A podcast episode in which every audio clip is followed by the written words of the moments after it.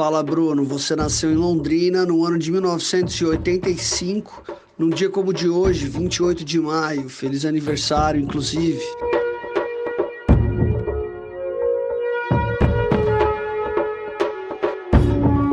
Aprendeu a tocar baixo e piano de forma autodidata, andou de skate, tocou em várias bandas dentro e fora da cidade e viajou pelo mundo.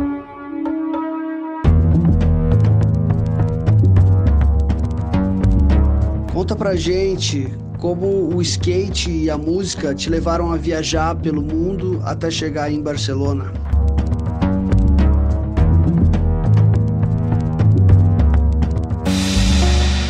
Primeiro que o skate foi a minha maior paixão no esporte, né?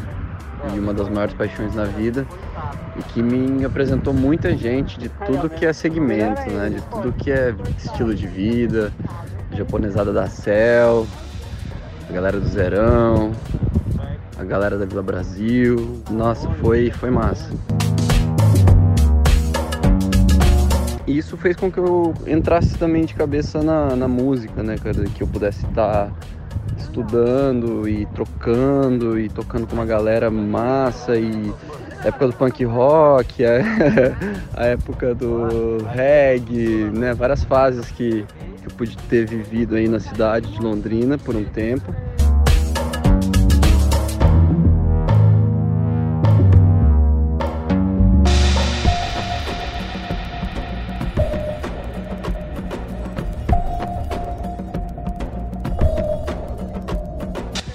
até que as coisas foram se encaminhando para Curitiba. Aí os projetos que foram Batuque Mombafã e o SD Trip on Moving, que basicamente era um programa, um projeto de SD Jazz, guitarra, baixo e DJ, acabaram ficando para trás aí no, no decorrer da caminhada e basicamente deu a oportunidade de começar a criar outras frentes. Fala sobre o teu início na música, quais os sentimentos que te despertaram para seguir uma carreira musical e quais atitudes importantes você teve que tomar para engatar a tua carreira, misturando o teu trabalho e a música na tua vida.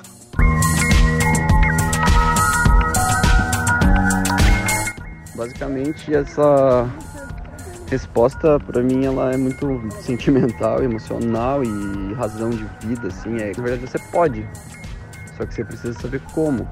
E muitas vezes na sociedade que você cresce, na sociedade que você habita, não te ensinam como fazer isso. Te ensinam a trabalhar numa estrutura mais tradicional de indústria de serviços que, claro, fundamental para a humanidade, mas ao mesmo tempo não permite você usar esse campo artístico sonoro, visual de uma maneira tão expressiva.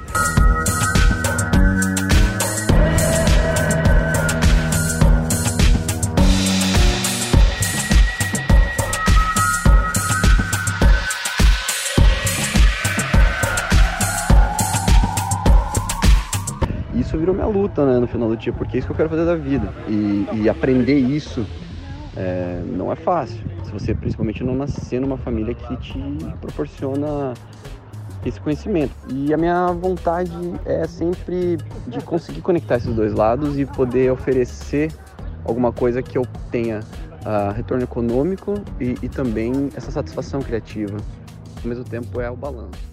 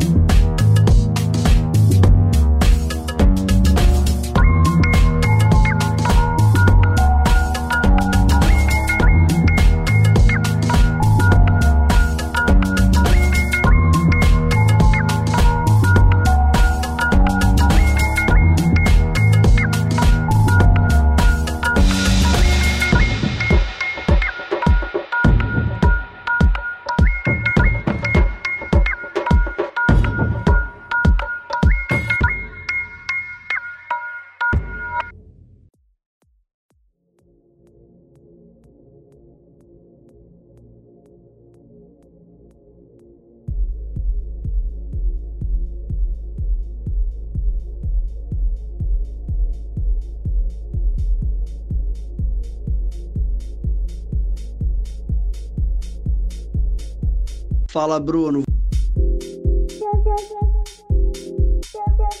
No Narnia é produtor musical na cena eletrônica.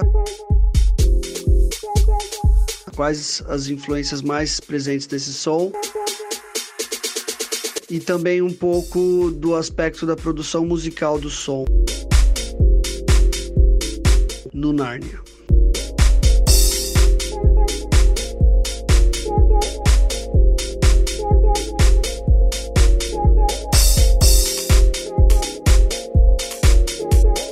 No Narnia basicamente surgiu de um aprendizado de vida, assim. Que era, mano, como é que você produz uma música, né? De verdade, assim. E lógico, como é que você calcula todos os pontos importantes para que quando o som sair no ouvido da pessoa seja o, realmente a, a sua expressão, né? E a produção acaba virando uma coisa muito, muito ampla, principalmente porque quando você sai do lance só música e começa a entrar em filme, videogame, é, jingle, é, podcast. Queria trazer a expressão artística que é minha liberdade, vamos dizer assim, expressão. Então foi um processo de mais ou menos um ano e pouco desenvolvendo o que é um, um alter ego como esse, é, aonde vai. Então, vamos manter o house como referência para também não ficar só no experimentalismo, aí ficou um house meio experimental. Usar o SD Jazz me permite usar o hip hop a linha de pensamento para criar um EP, você criar uma história, você criar um roteiro, você construir uma linha de pensamento que possa trazer uma, né, vamos chamar assim, um interesse para a audiência.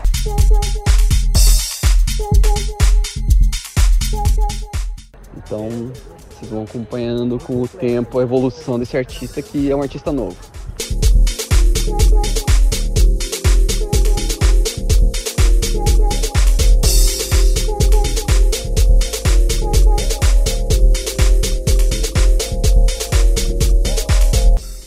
Sobre o novo EP 1985, com cinco faixas, é, já está disponível no SoundCloud e nas outras plataformas da internet.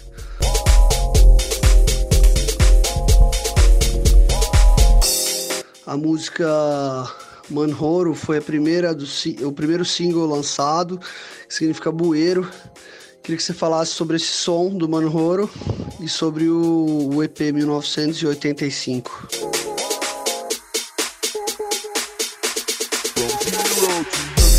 EP veio de uma inspiração muito conectada a uma viagem que eu fiz para o Japão. Tenho muita conexão e tenho amigos que moram no Japão e, e eu sempre me interessei muito pela cultura. Acabei indo para lá visitar, andar de skate, curtir, ver os amigos e acabei me vendo numa situação muito interessante quando eu me topei com um bueiro, uma tampa de bueiro super estilizada, muito bem feita e me trouxe a curiosidade de o que, que é isso.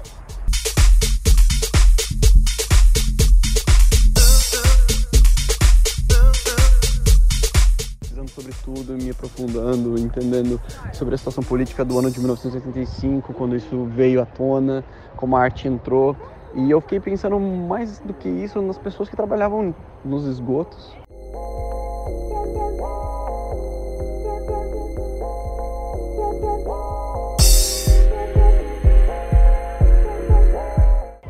Pessoas que fizeram tudo isso acontecer, não só a população que pintou o tampão, mas a galera toda que conseguiu trazer uma qualidade de trabalho tão alta que o governo conseguiu ter uma oportunidade de pedir para aumentar impostos, entende? E as coisas todas se conectaram. Foi a coisa mais interessante para mim dentro de toda essa história que eu aprendi.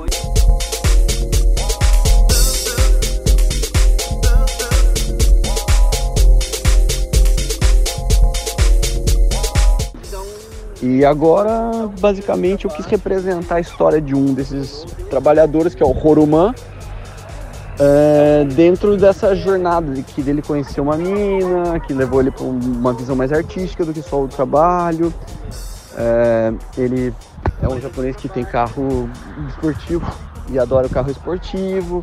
E acabou que dentro dessa história toda de trabalho árduo e de, é, vamos dizer assim, dedicação à profissão dele, ele acabou construindo uma empresa muito foda, assim, conheceu muita gente, ele acabou sendo uma pessoa muito bem sucedida. E esse é o som, são 28 minutos falando sobre a história de Horumã e as pessoas passando na vida dele.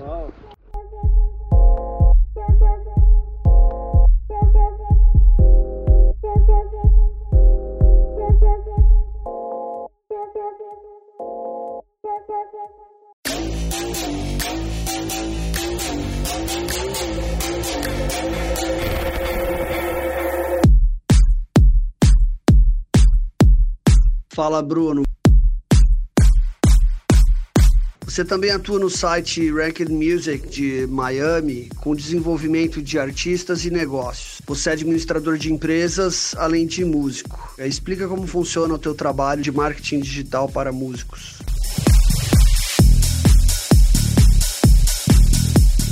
Então, a Ranked Music basicamente ela vem como um braço estratégico para o streaming, né, para o digital.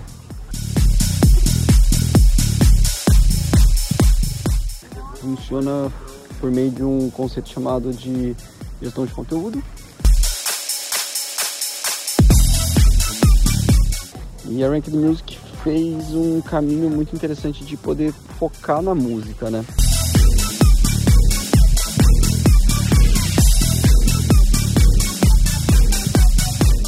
Basicamente a gente entra para suportar a estratégia do artista, identificar a oportunidade de crescimento de base de fãs, construir um relacionamento mais próximo da audiência daquele canal.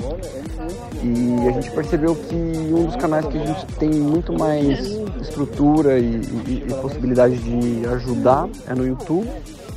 E depois do YouTube a gente consegue apoiar campanhas de TikTok, campanhas de WhatsApp, mas a gente percebe que para monetizar mesmo, o artista tem que estar tá colocando também muito esforço no, no projeto, sabe?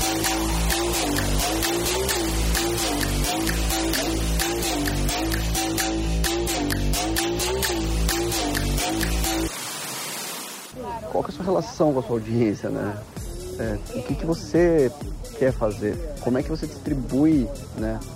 Esse seu conhecimento, é, esse seu dia a dia poxa, tem um milhão de coisas para você manter a sua audiência atualizada e de uma maneira constante. E claro, você vai tendo perdas, ganhos e tem um monte de coisa que acontece no meio da trajetória, mas o que a gente quer realmente fazer é que a gente consiga monetizar o máximo possível essa relação online, nessa né? relação por streaming. E a YouTube vem como um grande parceiro. Então, o artista que pensa em alavancar não só a carreira, mas também às vezes o próprio projeto, ali, o EP específico, eu só quero mexer com isso, é uma oportunidade legal de trabalhar com a Ranked Music. Se uma banda ou artista tiver interesse em desenvolver audiência e base de fãs por meio dos canais digitais, o que esse artista deveria fazer e como fazer isso de forma eficiente? Propor uma agenda para que, por exemplo, você consiga ter uma mistura dentro da sua composição de conteúdo, não só de lançamento de som, não só de construção, vamos dizer assim, artística pura com entregas de, de obras, mas também compartilhando conhecimento fazendo algumas classes aí que sejam, encontrando as pessoas com mais frequência, fora do de uma, vamos chamar assim, só dos shows e, ou só de lançar algum EP ou lançar um single. Precisamos estruturar uma agenda, então é isso que o rolê que a gente faz, né? Making Music é estruturar essa agenda. Então, precisando desse aconselhamento, estruturação e, e, e, correlação, principalmente ligando ao YouTube, que é a nossa especialidade, sempre pensem que a estratégia para esse tipo de, de projeto é uma estratégia complementar, tá? Não é um negócio único. Então tem que saber que existe um processo de maturidade para chegar no ganha-pão.